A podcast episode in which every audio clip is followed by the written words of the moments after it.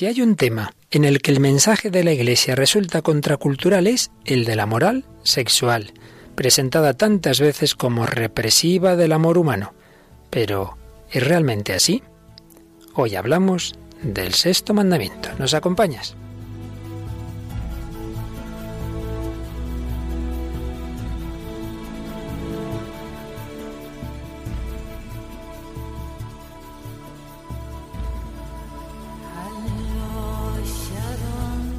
El hombre de hoy y Dios, con el padre Luis Fernando de Prada.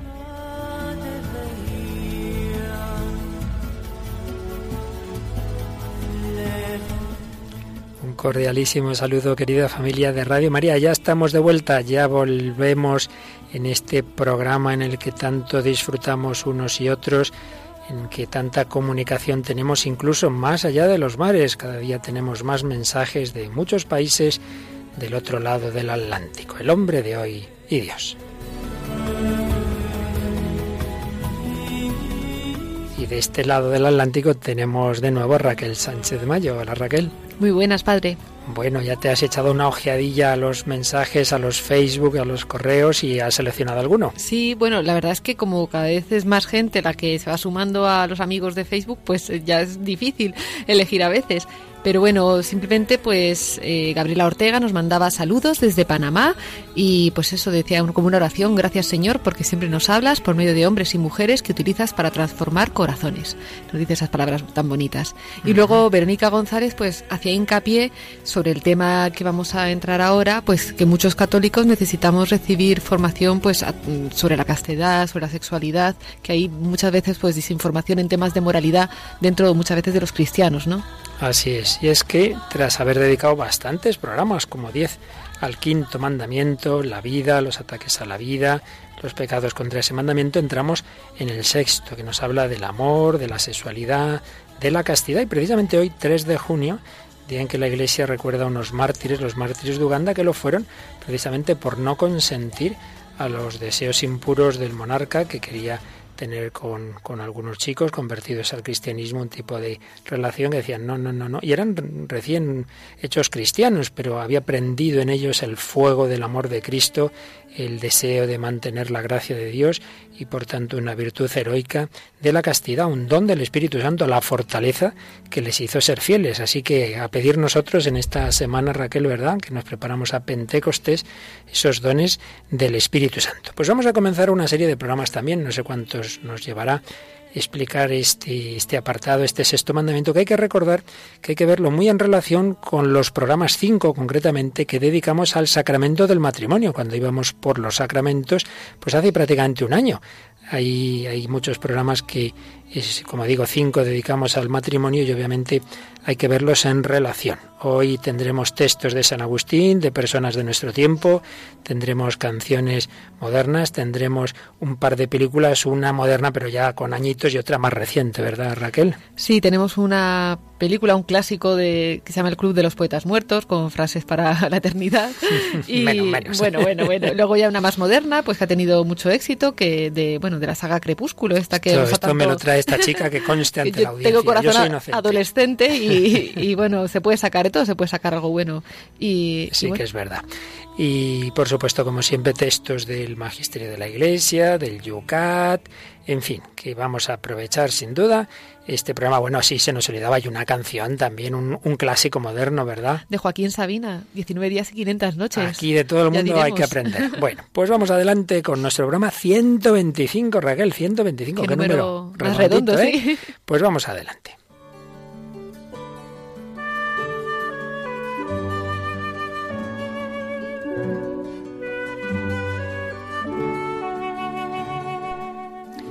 Y tratamos un tema que en realidad es de todas las épocas, aunque hoy día tenga, como es natural, sus peculiaridades, pero en el fondo, fondo, nada y nuevo bajo el sol. Y es que vamos a leer un texto de San Agustín, madre mía, hace como 15 siglos y veréis que las cosas son bastante parecidas. Cuando era joven y todavía era pagano y nos cuenta, llegué a Cartago y a mi alrededor chirriaba por doquier aquella sartén de amores depravados. Por aquella época yo no amaba todavía, pero deseaba amar, y hallándome en un estado de penuria más íntima, Estaba resentido conmigo mismo por no ser lo bastante necesitado.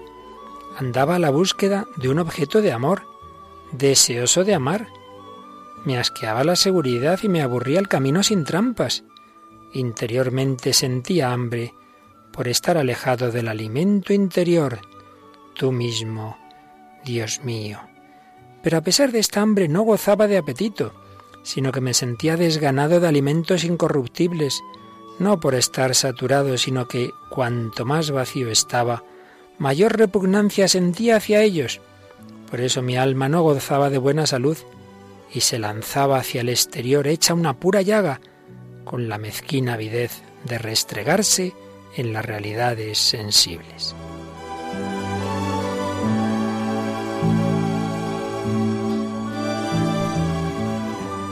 Sí, ya sé, que si estas realidades no tuvieran alma, no constituirían objeto de amor. Amar y ser amado era para mí una dulce ocupación, sobre todo si lograba disfrutar del cuerpo de la persona amada.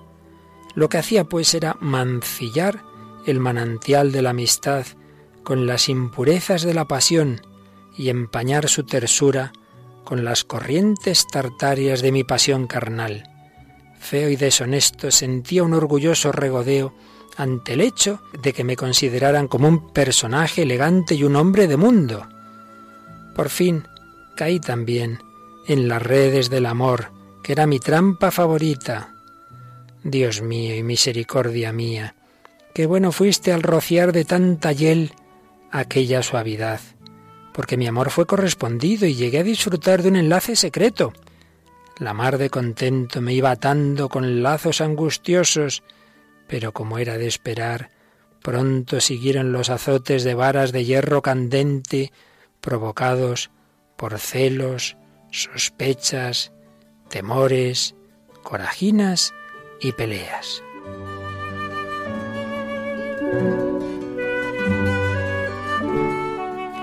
En aquellos años tenía yo una mujer que convivía conmigo, no por lo que se denomina matrimonio legítimo, sino que yo la había cazado en mi afán aventurero carente de juicio. Pero solo tenía esta mujer y le guardaba fidelidad de marido. En esta unión tuve la experiencia personal de ver en mi propio caso la distancia que hay entre el amor conyugal pactado con vistas a los hijos y el pacto del amor lascivo en el que los hijos nacen contra el deseo de los padres, aunque una vez nacidos se sientan obligados a quererlos. Pues como veis, queridos amigos, un texto de San Agustín, de sus confesiones, que parece escrito hoy mismo, con otras palabras, pero en el fondo es lo que ocurre también hoy día, nada y nuevo bajo el sol. Este dejarse llevar de las pasiones, este convivir con pareja, de hecho, este procurar no tener hijos, esas redes del amor que dicen eran mi trampa favorita, esos gustos unidos a los problemas de los celos, sospechas, temores, etc. El ser humano, en el fondo, es siempre el mismo y también sus deseos de amor, sus deseos de entrega, sus deseos de un tipo y de otro, de lo que todo ello vamos a hablar, amor, castidad, sexualidad en San Agustín y en el hombre de hoy.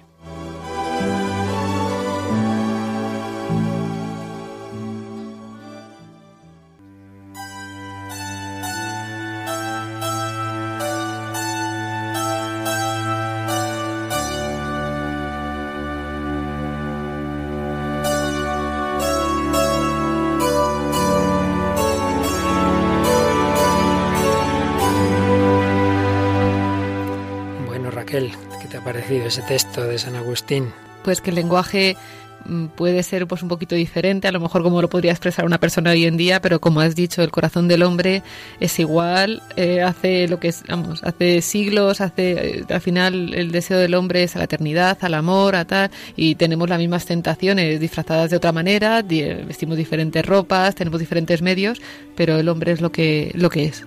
Así es. Pues vamos precisamente hoy un poquito a enlazar muchos bloques y programas del hombre de hoy y Dios que tienen que ver con este tema de hoy. Por ello tendré que resumir mucho cosas que hemos tratado con calma en programas, algunos de los primerísimos, pero que confluyen, confluyen en este tema del amor, de la sexualidad, de la castidad, programas del primer bloque sobre los deseos del corazón humano y también programas en que tratamos del sacramento del matrimonio. Repetiremos algunas cosas, otras las diremos desde otra perspectiva para ir avanzando en este tema de hoy. Es que hay que comenzar por ese aspecto que acabamos de mencionar, el deseo. Toda acción humana busca alcanzar algo, pero hay un deseo que sobrepasa nuestros mismos deseos. Quiero decir, todo nos ocurre que más allá del deseo inmediato, siempre hay algo más grande que, que esperábamos. Una y otra vez descubrimos que esperábamos una plenitud mayor de la que se nos ha dado se ha satisfecho un deseo, pero no el deseo, el gran deseo que existía en él. Yo suelo poner ese ejemplo sencillo, pero creo que muy gráfico para todos, de los niños en víspera de Reyes, esa gran ilusión, ese gran deseo, y muy probablemente pocos días después de, de haber recibido esos regalos, pues bueno, ya están un poquito arrinconados, ya no era para tanto. Muchas veces es más lo que esperamos, y esa experiencia se repite una y otra vez. Al principio todos eh, hacemos un Dios de nuestros padres y luego vemos sus límites, o un Dios de esos amigos, de esas amigas, de esas primeras también eh, parejas, o de esa carrera que vamos a estudiar, o de ese trabajo al que esperábamos, del que esperábamos maravillas, y luego la realidad se nos queda por debajo. Es la paradoja del deseo.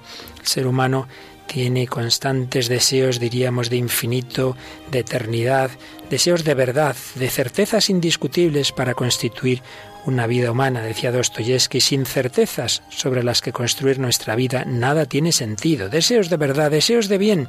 Somos un anhelo de amor. Como decía San Agustín, necesitamos ser amados para después amar. Deseos de belleza, que es el resplandor de la verdad y del bien, el atractivo que ejercen sobre nosotros. Si encontramos algo con esa belleza, nos atrae, nos saca de nosotros mismos. Pero esos deseos, como decimos, no se cumplen nunca del todo. Cuando ya nos parece que hemos encontrado lo que nos llena plenamente, y luego nos acaba decepcionando o se termina o llega la, la, decepción, llega el abandono o llega la muerte. Y se produce esa paradoja del deseo. Tenemos deseos que no se satisfacen del todo, pero que tampoco se pueden extinguir. No se puede satisfacer, no se puede extinguir. Y esto, que ocurre a todos los niveles, ocurre también en el amor entre el hombre y la mujer. Y un famoso texto de Rilke, que ya en algún otro programa, como digo, lo hemos citado, pero que creo que nos viene muy bien recordar, Raquel. Esta es la paradoja del amor entre el hombre y la mujer. Dos infinitos se encuentran con dos límites. Dos infinitamente necesitados de ser amados se encuentran con dos frágiles y limitadas capacidades de amar y sólo en el horizonte de un amor más grande no se devoran en la pretensión, ni se resignan, sino que caminan juntos hacia una plenitud de la cual el otro es signo. Realmente un texto precioso, esa paradoja, dos infinitamente necesitados de ser amados, nuestro deseo, nuestra necesidad es infinita. Todos quisiéramos ser siempre entendidos, sostenidos, comprendidos, ayudados, sobre todo ese día que estás mal. El deseo es, por así decir, infinito, pero ese deseo se encuentra con que el otro es limitado, que el otro es frágil, que ese día no te entiende, que ese día él también está mal, que al revés te deja peor porque te ha dicho una bordería que dirían los jóvenes. No, no, no acabamos de encontrar esa plenitud. El deseo es inmenso, pero luego llega los límites y aunque no aunque en último término sean los límites de la muerte precisamente cuando no le quedaba ya mucho de vida el escritor don Francisco Ayala cuando cumplía 103 años le preguntaban una entrevista en ABC ¿A qué aspira usted, don Francisco? Y respondía, yo aspiro a la belleza eterna. Caroline, su mujer, está dentro de mí. Yo le digo, tú eres mi vida, porque es la verdad, no es ninguna metáfora. Yo no quiero ni quisiera tener otra vida en la que Caroline no estuviera. ¿Es usted un eterno enamorado? Sí, eternísimo, archeterno, supraeterno. Pero obviamente ese deseo de aquí en esta vida no se podía cumplir, de estar eternamente con Carolina. Él moría, su mujer le sobrevivía. Tenemos siempre ese deseo que se encuentra con el límite. Y eso es un tema eterno que se ha producido en toda la historia de la humanidad. Y se han dado falsas soluciones a esa paradoja del deseo. Hay una solución fácil, entre comillas, rápida, que es la del hedonismo, que ya los filósofos epicúreos encabezados por Epicuro, filósofo griego, ya planteaban que es la satisfacción inmediata del deseo, pero aún unos niveles, los más niveles más sensoriales, aunque hay que decir que Epicuro no era tan burdo como lo estoy yo ahora diciendo, pero hoy día sí, hoy día decimos, bueno, bueno, pues vamos a pillar lo que tenemos, lo más inmediato, ahí yo me quedo a gusto. Y hay un famoso poeta italiano que decía del placer algo parecido a lo que antes oíamos a Rilke. Lo que un hombre busca en el placer es un infinito, y nadie renunciaría jamás a la esperanza de conseguir esta infinitud. Pavese se daba cuenta de que en el placer, que es algo corporal, que es algo muy limitado, sin embargo el hombre busca en el fondo un infinito y nadie renunciaría jamás a esa esperanza de conseguir esa infinitud. Pero el hedonismo reduce esa infinitud, lo reduce al aspecto más sensorial. Por el contrario, en el otro extremo están los planteamientos orientalistas, de tipo más bien budista, que dicen, mira, para no sufrir no desees, no desees y así no te llevas luego la decepción por la frustración de tu deseo, la aniquilación del deseo o en los planteamientos estoicos, pues ser muy racionales, no sentir, eh, tapar lo más posible el sentimiento, el deseo, seamos fríos, seamos racionales. Pues bien, esto es un poquito punto de partida que hemos resumido mucho cosas que, como digo, las vimos con mucha más calma en el primer bloque de programas del hombre de hoy y Dios. Podíamos también eh, fijarnos en el planteamiento, al que también hemos hecho alusión en otras ocasiones, de psicólogos como Víctor Frankl, que nos hablan de cómo el hombre tiene que ir pasando de su egocentrismo, de ese ser al centro de su mundo, a lo que él llama la autotrascendencia. Si yo salgo de mí mismo porque me motiva algo o alguien por el cual vivo, entonces al final, cuando no soy egoísta, precisamente es cuando voy a encontrar la alegría, el gozo, la felicidad, el gusto por la vida, cuando el hombre sale de sí mismo. Y aquí podríamos, mm, Raquel, eh, hablar de tres palabras parecidas, pero distintas, que son placer, alegría y felicidad. ¿Qué te parecen estas palabrejas? Pues te gustan, ¿eh? Sí, pero fíjate, el, placer, el placer es pues lo más eh, físico, pues eso, por ejemplo, comes no sé qué cosa que te gusta mucho y qué rico, muy bien, pero no por eso se puede decir que eh, se te han quitado los disgustos, ¿verdad? No, la verdad es que no. Más bien no. Entonces es algo que no es que sea malo, pues Dios nos ha hecho de una manera que nuestro cuerpo tiene placeres, que como también tiene sufrimientos, dolores, ¿no? Placer. Alegría es algo más denso, más profundo, afecta a planos más íntimos, mientras que el placer es más superficial y pasajero. La alegría ya no es algo puramente corporal, no es una emoción física, sino es un sentimiento más hondo, que se dirige a lo más humano del hombre, a la afectividad. Por ejemplo, se goza de un libro, de una obra de arte, de una amistad, puedes estar alegre aunque te duela un dedo. Puedes tener alegría espiritual y a la vez dolor físico. Y tercera palabra, la felicidad, es el gusto por la vida en su conjunto. Puede que ni tengas placer en ese momento, sino que te duela algo. Puede que no es que hayas tenido una alegría especial porque ha ganado tu equipo, pero sin embargo que tu vida es una vida centrada, es una vida que, te gusta, que te gusta la vida y que, y que estás centrada en general en lo que haces. Eres una persona feliz, aunque a lo mejor en ese momento no tengas placeres ni especiales alegrías. Viceversa, uno puede estar lleno de placeres, sin embargo estar amargado y que su vida no le gusta y no le ve sentido. Son palabras relacionadas pero distintas. Y además está bien saber los matices porque para poder profundizar. Sin duda. Pues bien, el problema que tenemos hoy día de una manera muy clara, que ya decimos que es en el fondo muy viejo, pero que hoy día se ha extendido mucho, es que el hombre no cree las alegrías profundas y sobre todo no cree en la felicidad. No cree que sea posible que la vida en su conjunto, viendo todas sus perspectivas, nos pueda llenar. Y entonces vamos a lo fácil, a lo corto, vamos simplemente al placer inmediato, el hedonismo. Eso es lo que aparece en esa película que antes mencionabas, que les encanta a las adolescentes sobre todo, ¿verdad? El Club de los Poetas Muertos. Yo como buena adolescente en mi época pues me gustó mucho. Claro, ya me lo sospechaba. y sí, El Club de los Poetas Muertos, una película estadounidense del año 1989, dirigida por Peter Weir, que es también el director de películas como El Show de Truman o bueno, eh, también la muy conocida Único Testigo, también que obtuvo algún premio. Y nada, está protagonizada por Robin Williams y un elenco de jóvenes, de jóvenes eh, actores en ese momento, entre ellos Ethan Hawke, Josh Charles. Y nada, nos, nos cuenta la, la historia de un internado en Nueva Inglaterra donde un grupo de alumnos pues sometidos pues a lo que era pues en ese momento la enseñanza así como muy reglamentada, muy estrictas, pues conocen a este profesor que será Robin Williams, que les abrirá las mentes a una pues a nuevas experiencias y a la poesía en particular con el significado del famoso carpe diem, de aprovechar el, el momento y la importancia que tiene pues luchar para conseguir sus sueños y bueno, todo esto pues mezclado con un poco una filosofía un poco peligrosa también. Sí, si tuviéramos más tiempo pues la analizaríamos a fondo. Claro, es una película que la ves así, ah, claro, y los buenos, este profesor con esos alumnos, los malos, los profesores tradicionales, con ese autoritarismo, con esa disciplina, los padres de uno de los alumnos que no le dejan estudiar lo que quiere, ¿verdad? Todo muy bonito. Pero claro, luego vas un poquito más a fondo y te das cuenta de que les está inculcando esa filosofía que al final les va a machacar. Y de hecho, no, no decimos cómo acaba la película, pero no precisamente hay, hay algún momento muy triste, muy triste, que es consecuencia de, de no haber educado educado en profundidad para esa felicidad que es compatible con el dolor, con el sacrificio, sino simplemente el placer inmediato. Vamos a escuchar esa escena en que este profesor lleva a sus alumnos a ver las fotografías de los que habían estudiado muchísimos años antes. Y entonces, viendo estas fotografías, les dice lo siguiente. No son muy distintos a ustedes, ¿verdad? El mismo corte de pelo, repletos de hormonas igual que ustedes, invencibles como ustedes se sienten. Todo les va viento en popa. Se creen destinados a grandes cosas, como muchos de ustedes. ¿Creen que quizá esperaron hasta que ya fue tarde para hacer de su vida un mínimo de lo que eran capaces? Porque estos muchachos están ahora criando malvas, comprenden, señores. Pero si escuchan con atención, podrán oír cómo le susurran su legado.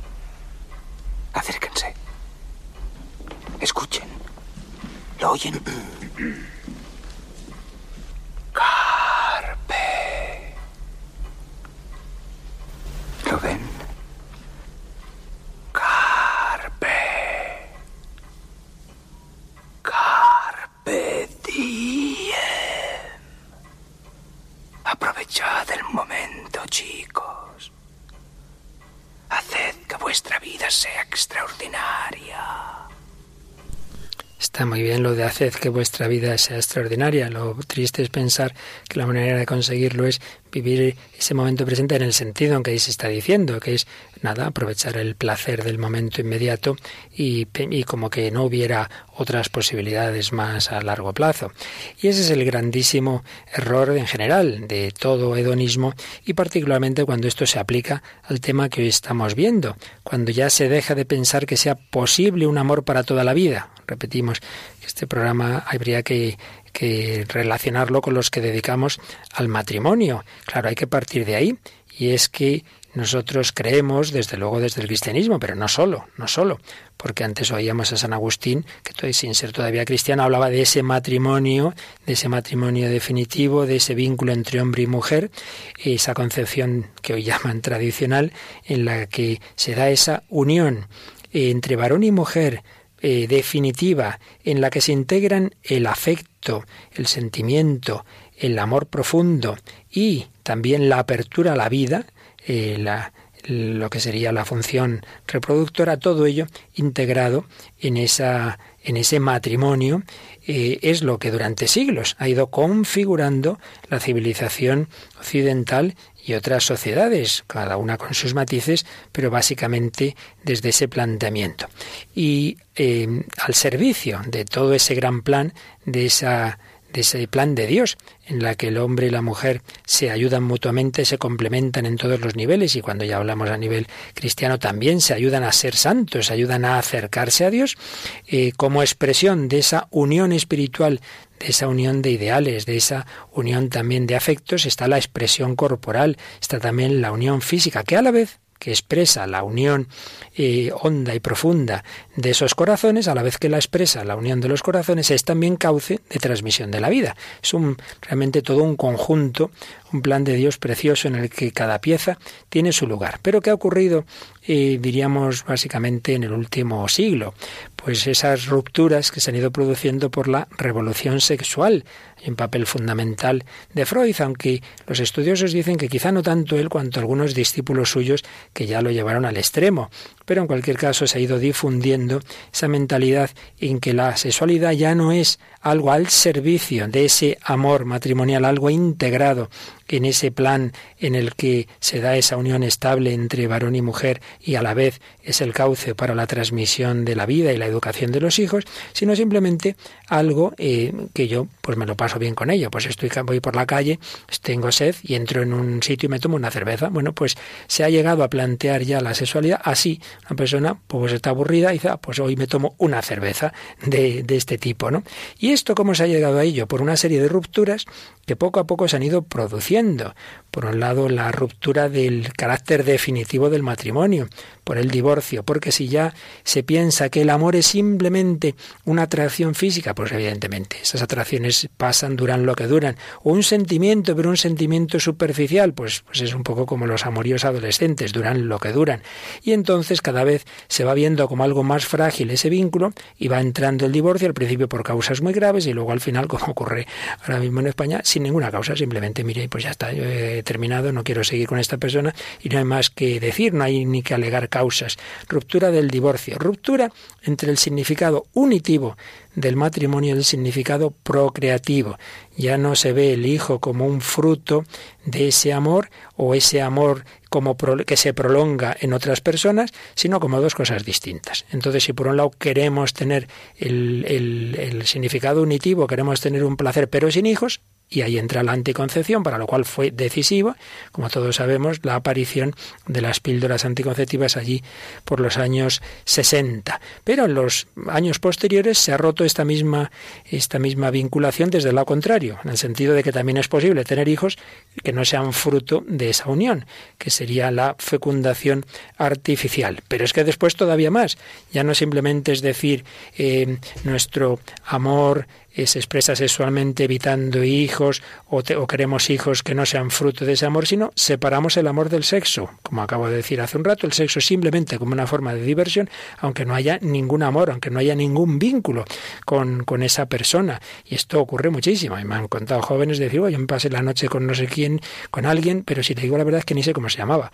Es decir, que no había ningún tipo de vínculo personal, sino simplemente un eh, disfrutar físicamente sin más. Y la última ruptura es la que viene de la ideología de género, en la cual ya da igual el sexo biológico, lo que importa es culturalmente, yo me siento varón, mujer y puedo tener pues muchos tipos de relaciones. Al final de toda esta revolución, el sexo se ve como algo plástico, algo flexible que el hombre puede usar a su arbitrio. Hay una famosa frase que ya algún programa creo que trajimos aquí del gran premio Nobel que descubrió eh, el genoma causante del síndrome de Down, Jerome Lejeune, que está en proceso de beatificación, por cierto, y decía, la anticoncepción es hacer el amor sin hacer el niño. La fecundación in vitro es hacer el niño sin hacer el amor. El aborto es deshacer el niño. Y la pornografía es deshacer el amor. Rupturas, ir deshaciendo todo este plan de Dios tan bonito y podemos decir que por desgracia se ha ido extendiendo toda esta mentalidad y además a través de las televisiones, internet, etcétera, pues ya prácticamente en todos los lugares pues se, se, ha generalizado, hombre, no en todas las civilizaciones de la misma forma, pero desde luego en lo que llamamos Occidente, pues ya es algo dominante. Ahí he oído una vez leí, creo que está muy bien dicho, que de las muchas revoluciones que ha habido, las revoluciones política, económica, liberal, marxista, etcétera, la que realmente ha triunfado es esta revolución, la revolución sexual que ha cambiado la mentalidad por completo en este terreno. Es una tristeza también porque al escuchar esto a mí se me venían a la cabeza que pues estamos en una sociedad ahora mismo que una de las medicinas más consumidas son los antidepresivos. Y no es casualidad que los desórdenes eh, pues de este tipo acompañen también a los desórdenes de tipo de tipo emocional y, y, luego también, pues, otra de, otra de las cosas que yo veía es que en este, en este campo, que puede parecer como muy arbitrario, muy, bueno, yo pienso esto, yo pienso lo otro, tal, la, la, psicología y la ciencia nos da la razón en muchos aspectos. En cuanto a la pornografía, parece ser que se ha reconocido, se han hecho estudios que reconocen que es adictiva, o sea, que es algo que anula una parte del cerebro y produce una adicción. O sea, que no es solo un mal que nosotros pensamos como una cosa subjetiva, no, es que esto es porque somos unos, como si fuéramos unos, como si diera, unos recatados, unos tal. No, no, es porque es un daño, un, un daño al hombre, pero de verdad en su, en su esencia. Y así con todas estas cosas, ¿no? Hay un daño más profundo que es biológico, es psicológico y que, y que esto es la, pena, ¿no? Que, que la sociedad no se le dice esto, que a lo mejor pueden estar sufriendo por este tipo de cosas sin ni siquiera saberlo.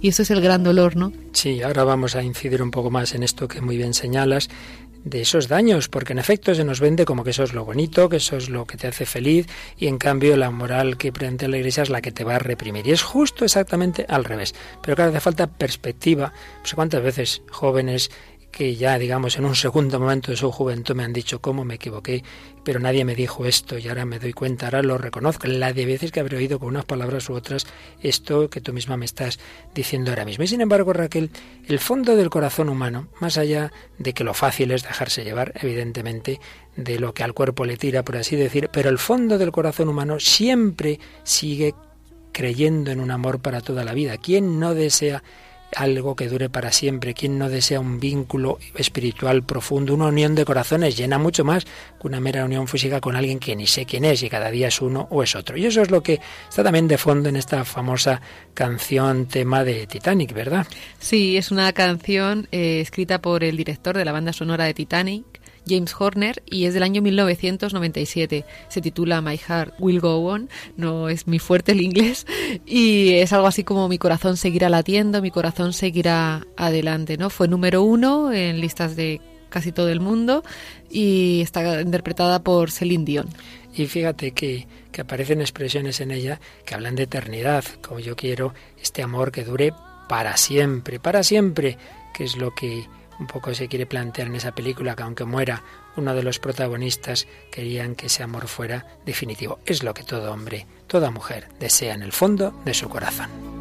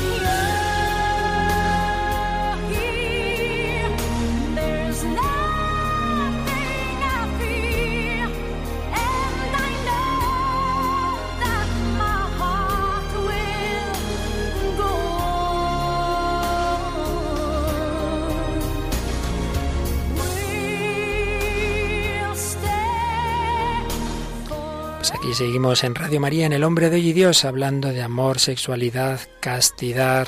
Raquel Sánchez Mayo y quien nos habla el padre Luis Fernando de Prada sobre ese tema de My Heart Will Go On, de Titanic, ese deseo de un amor profundo y verdadero. Os leo una carta de una chica hace ya algún tiempo. Recibía yo cuando le impactaba lo que oía a una persona conocida de que tenía ahí lo que los jóvenes llaman un rollo, una relación con alguien eh, que no era realmente su esposa. Y decía, ¿qué nos pasa? ¿Tanta necesidad tenemos de afecto? ¿Por qué nuestro corazón se siente tan abandonado, tan vacío? Porque todo el sufrimiento en general es por esto. Necesitamos ser amados y amar. Y como no encontramos nada ni nadie que nos apague esa sed de plenitud, de felicidad, nos aferramos a lo que pillamos, porque necesitamos expresar ese fuego, y sentirnos amados personalmente, con exclusividad. Realmente este es un mundo de locos. Hay momentos en los que harta de lo que me da el mundo grito, solo Dios, y quiero entregarle mi corazón. Ojalá cambiase mi corazón, pero he ido demasiado lejos, demasiado a prisa. No sé si tengo arreglo. Ojalá pudiese borrar mi pasado y comenzar, pero no, ya está demasiado estropeado. X tiene tanto poder sobre mí, porque también a esta chica le pasaba algo que en el fondo no le gustaba.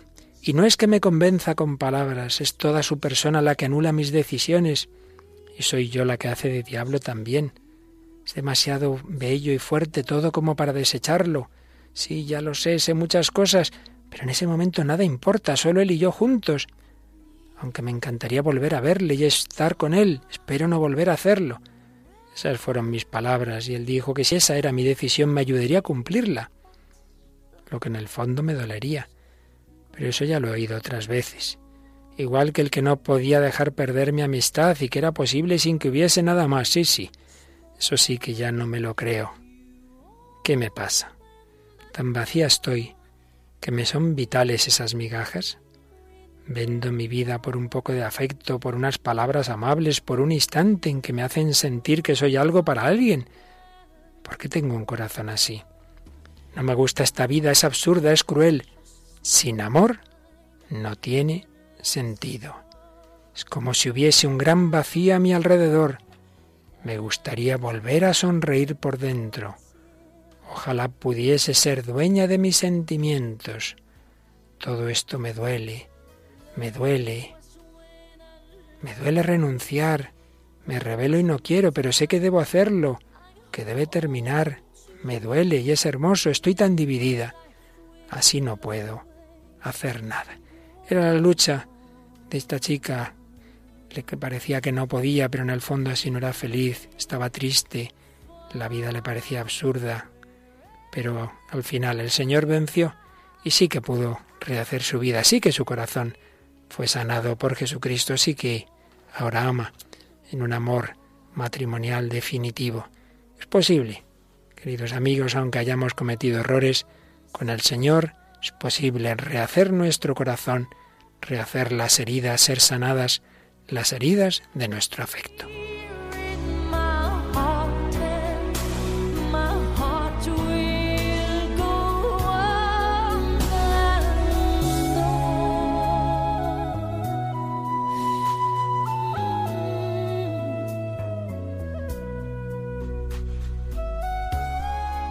Pues sí, como antes nos decía Raquel, cuando nos dejamos llevar de lo que parece, que es lo más satisfactorio, al final nos va haciendo daño, caemos en los reduccionismos, reducimos el hombre y sus deseos y el amor, lo vamos reduciendo cada vez a menos. La sexualidad promete mucho, pero luego da muy poco cuando le falta ese contexto de amor al que hacía alusión esta carta, esa plenitud humana, esa plenitud de sentido. Hay una expresión triste de García Márquez en una de sus novelas. Dice, el sexo es el consuelo que uno tiene cuando no le alcanza el amor. El consuelo, un falso consuelo que uno tiene cuando no le alcanza el amor. Pero es lo que se va extendiendo en esta cultura actual predominante. Yo siempre recuerdo, Raquel, una cosa que me pasó cuando llevaba como un año o dos de sacerdote, además en tu ciudad toledana. Y salía yo de Toledo hacia Madrid, había un atasco y entonces una chica estaba haciendo pidiendo a ver si alguien la llevaba y como me pilló allí en el atasco me dice no me puede llevar a Madrid y tal y dije bueno pues pues sube y era verano, me acuerdo, llevaba la camisa abierta y no se había dado cuenta que era cura. Entonces me dice, ¿qué cintas llevas aquí? Y ya de repente ve meditaciones espirituales, ya me mira más y dice, uy, sí, sí, no te asustes, no pasa nada. Y empezamos a hablar y tal y que igual. Y recuerdo que en esa conversación me dijo esta expresión, que ya tenía como sus 30 años y tal, ya se ve que había vivido mucho, y dice, yo no creo en el amor, yo solo creo en el sexo. Digo, pues vaya tristeza, ¿verdad? Y había llegado a la conclusión de que no era posible el verdadero amor. Tenía ese planteamiento que acabamos de escuchar en García Márquez, ¿no? Un consuelo, el consuelo que uno tiene cuando no le alcanza el amor. Pues no es así. Nosotros creemos que es posible el amor y muchas, muchas personas y muchos matrimonios nos demuestran que esto es posible por contracultural que sea.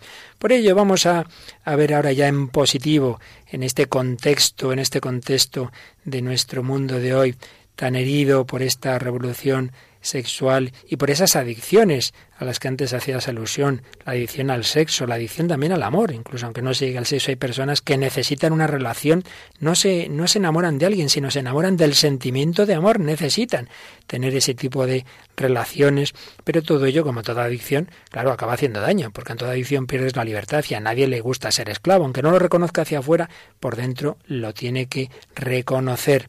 Pero, repetimos, es posible con la gracia de Dios vivir de otra forma. Vamos a ver en positivo cómo el Yucat, este catecismo para jóvenes, nos habla de la sexualidad. La sexualidad tiene tres grandes dimensiones, dimensión personal, dimensión relacional y dimensión procreativa. Dimensión personal, porque todos somos hombre y mujer y eso nos configura no solo física, sino psicológica y podemos decir espiritualmente. No es la misma la espiritualidad de Santa Teresa de Jesús que la de San Juan de la Cruz. Los dos son carmelitas, pero una es mujer y el otro es hombre. Por tanto, dimensión personal. Esa dimensión personal nos la expresa el Yucat en su número 400 que se pregunta qué quiere decir que el ser humano es un ser sexuado y que responde. Dios creó al hombre como varón y mujer. Los creó el uno para el otro en el amor los creó para la transmisión de la vida. Y luego explica un poquito más. Ser varón o mujer marca profundamente al ser humano. Es un modo diferente de sentir, una forma diferente de amar, una vocación diferente en relación con los hijos, otro camino de fe. Dado que quería que existieran el uno para el otro y se complementaran en el amor, Dios hizo diferentes al hombre y a la mujer. Por eso el hombre y la mujer se atraen sexual y espiritualmente. Cuando el esposo y la esposa se aman y se unen corporalmente, su amor encuentra una profunda expresión sensible. Así como Dios es creador en su amor, el hombre puede ser creador en el amor dando vida a los hijos. Una preciosidad de plan de Dios, esa complementariedad en la que el Señor ha creado al ser humano, o varón o mujer, y creado para esa unión, para esa entrega. Y viene el número 402 una definición muy bonita que hemos puesto en el Facebook. ¿Qué es el amor? Y fíjate la respuesta. El amor es la entrega libre del corazón. La entrega libre del corazón y lo desarrolla en este párrafo. Estar lleno de amor quiere decir que algo gusta tanto que uno sale de sí mismo y se entrega a ello. Un músico puede entregarse a una obra maestra. Una educadora de jardín de infancia puede estar con todo su corazón a disposición de sus niños. En toda amistad hay amor. Una forma de amor particularmente hermosa es, sin embargo, el amor entre el varón y la mujer, en el que dos personas se entregan mutuamente para siempre. Todo amor humano es una imagen del amor divino, en el que todo amor se encuentra. El amor es el interior más íntimo del Dios Trino. En Dios hay intercambio constante y entrega perpetua. Por el desbordamiento del amor divino, los hombres participamos en el amor eterno de Dios. Cuanto más ama el hombre, tanto más se hace semejante a Dios. El amor debe caracterizar toda la vida de la persona, pero debe realizarse de un modo especialmente hondo y significativo allí donde el varón y la mujer se aman en el matrimonio y se hacen una sola carne un texto precioso. Estamos creados a imagen de Dios. Si Dios es amor, todo ser humano tiene que amar. Hay muchas formas de amor y hay una forma particular de amor que es este amor matrimonial. Y sin embargo, como decíamos, hoy día lo que está más extendido a todos los niveles culturales es lo contrario. Nos traías una canción en la que aparece esa reducción del amor, de este amor del que nos habla el Yucat, una reducción pues a unos niveles mucho más superficiales. A ver, ¿qué canción nos traes? Pues es una canción de Joaquín Sabina, muy famosa, 19 días y 500 noches, que fue publicada en septiembre del 99 y bueno, ya hace unos cuantos añitos, pero todavía todavía sigue sonando. Y, nada, pues nos habla pues del, amor complicado este que decía San Agustín, que también le llamaba la atención como esta complicación en el amor. Y con un poco así como tono de guasa nos cuenta Sabina, pues eso, de una relación que, que, ha, tenido eh, y que pues ya pues le ha, le ha alargado y bueno, pues eso, que a veces le toca el dejar a unos, pues esta vez le ha tocado que le, que le dejen, ¿no? Y le está costando olvidar a esta mujer pues 19 días y 500 noches. Y eso de que los días sean muchos menos que las noches no tiene un mensaje de fondo. Yo creo que sí, o sea, yo creo que tiene que ver con el... que lo que más recuerda será el aspecto físico, ¿no? Yo imagino que sí, luego también, supongo que también, también estará relacionado, pues la típica, la noche trae consigo también pues mucho deseo de tal, de estar con alguien, de dar la la bebida, para olvidar pues todo esto, ¿no? Lo que es de día estamos más más cuerdos se puede decir y de noche pues bueno, pues eh, Yo te veo a ti casi siempre igual de loca, ¿eh? de día de noche. Bueno. bueno, vamos a escuchar que ya me estoy metiendo contigo. Y ella no. Así que se fue. Me dejó el corazón en los huesos y yo de rodillas desde el taxi y haciendo un exceso me tiro dos besos, uno por mejilla y regresé a la maldición del cajón sin su ropa, a la perdición de los bares de copas, a la cenicienta de saldo y esquina. Y por esas ventas del fino laína, pagando las cuentas de gente sin alma que pierde la calma con la cocaína volviéndome loco. Derrochando la bolsa y la vida, la fui poco a poco, por perdida. Y eso que yo, para no agobiar con flores a María, para no asediarla con mi antología de sábana fría y alcobas vacías, para no comprarla con bisutería ni ser el fantoche que va en romería con la cofradía del santo reproche. Tanto la quería que tardé en aprender a olvidarla 19 días y 500 noches.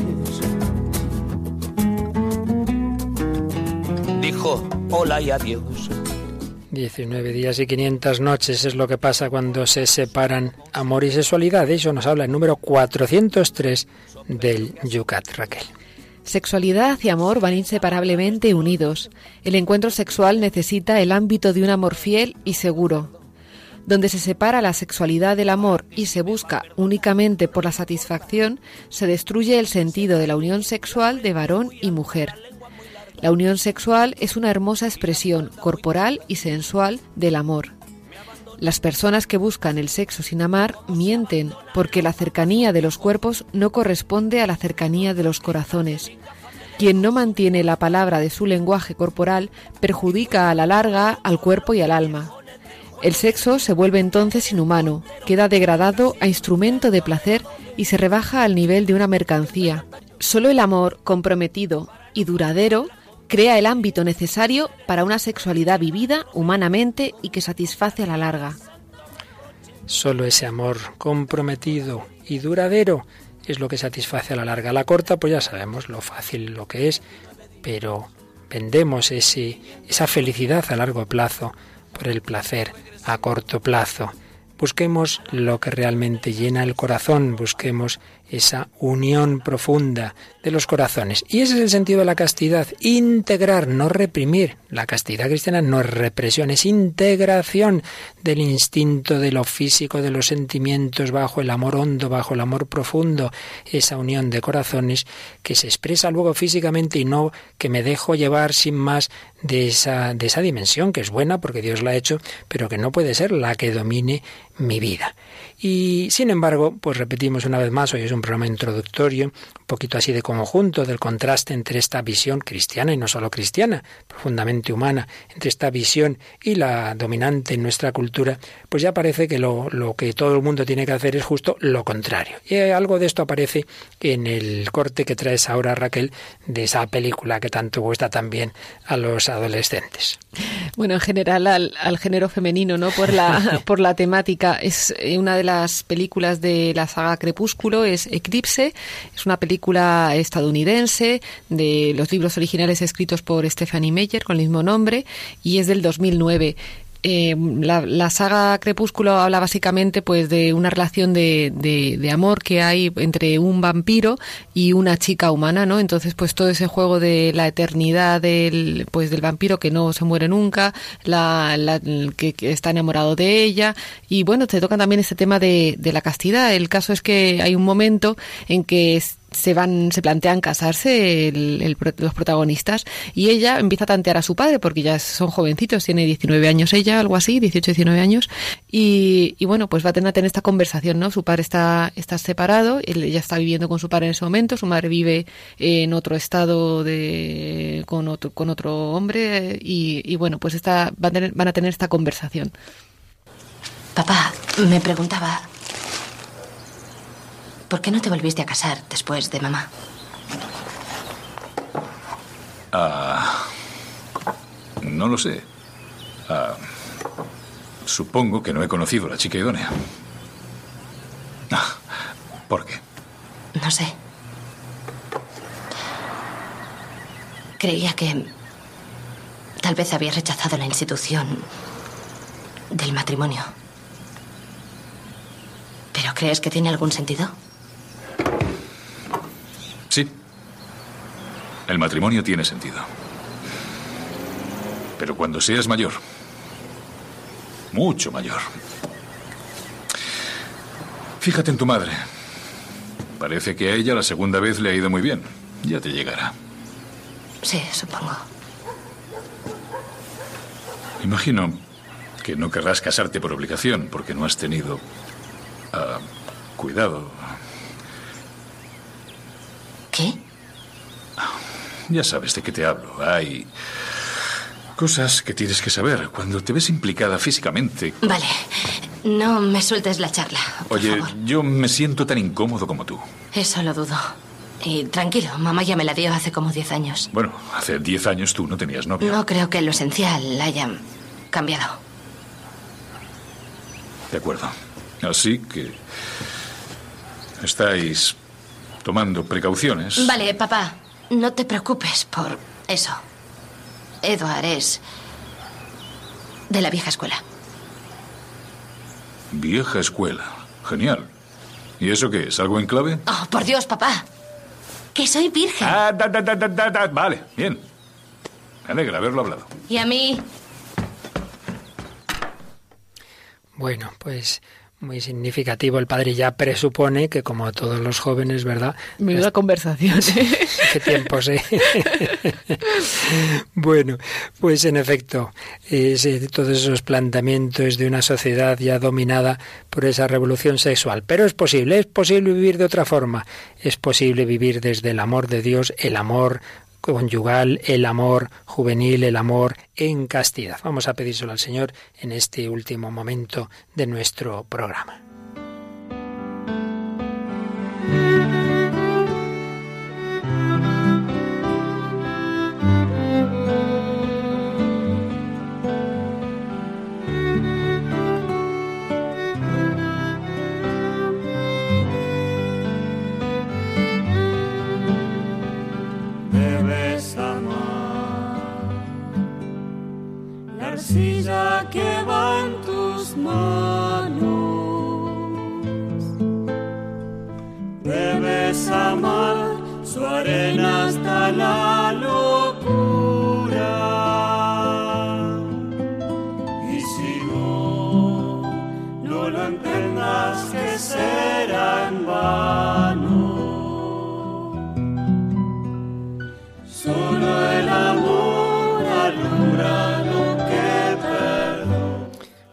II, que tanto trabajó con los jóvenes desde sus tiempos de sacerdote joven hasta como papa, muchas ocasiones les habló de este tema. Por ejemplo, en Santiago de Compostela en el 89, amadísimos jóvenes, un gran sector de la sociedad no acepta las enseñanzas de Cristo y toma otros derroteros, el hedonismo, el divorcio, el aborto, el control de la natalidad y medios de contracepción. Seguir fielmente a Cristo quiere decir poner en práctica el mensaje evangélico que implica también la castidad, la indisolubilidad del vínculo matrimonial que no es un mero contrato. Viviendo en el permisivismo del mundo moderno, es fácil y atrayente respirar esta mentalidad contaminada y sucumbir al deseo pasajero. Pero tened en cuenta que los que actúan así no siguen ni aman a Cristo. Amar significa caminar juntos en la misma dirección hacia Dios, que es el origen del amor.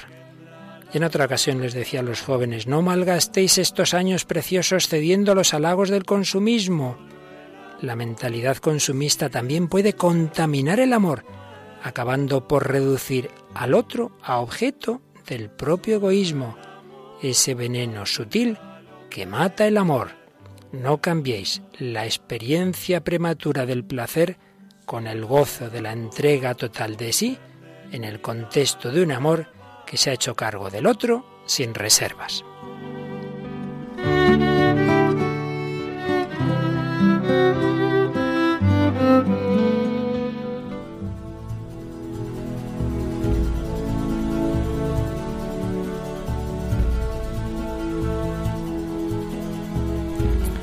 Solo el amor, cada uno en su vocación de vida cristiana, matrimonial, sacerdotal, religiosa, consagraciones personales.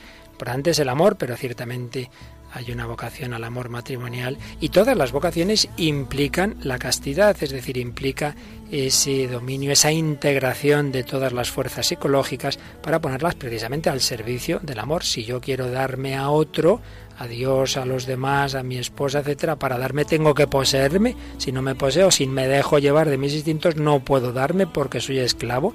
Por ello, la castidad en el fondo es un servicio a la libertad justo lo contrario de lo que nos dice el mundo de hoy. Bueno, hemos empezado el tema, seguiremos, ¿eh? Sí, sí, sí, no, no, vamos, no, esto da para mucho, esto da para mucho. bueno, pues esperamos vuestros comentarios, vuestras sugerencias, vamos a recordar el correo donde podéis escribirnos el hombre de hoy Dios arroba radiomaria.es. Pero también podéis, como antes recordábamos, escribir en el muro, se dice Raquel. En el muro de Facebook, sí, sí, está muy bien dicho. Facebook todavía no me lo sé bien. Buscando en Facebook el hombre de hoy Dios y dando a me gusta, pues en el muro podéis escribir. Os recuerdo que también Radio María tiene Twitter, Twitter de Radio María Spain. Os recuerdo que tenemos una página web www.radiomaria.es donde podéis bajaros este programa dentro de unos días porque tardamos un poquito en subirlo y todos los anteriores que ya están o más sencillo pedir los DVDs con todos los programas anteriores y concretamente os recomiendo a quien no los oísteis los que dedicamos al matrimonio porque estos de la castidad hay que verlos en relación con los que dedicamos al matrimonio allá por el verano, julio más o menos de 2013 fueron los programas que dedicamos al sacramento del matrimonio. Para solicitar esos DVDs lo más fácil es llamar al número de teléfono 902 500 518. Pues muchas gracias a Raquel Sánchez Mayo, a Racia García en el control y a todos vosotros, queridos amigos, queridos oyentes, que compartís con nosotros esta búsqueda del verdadero amor. El hombre de hoy, como el de siempre, busca amar y busca a Dios.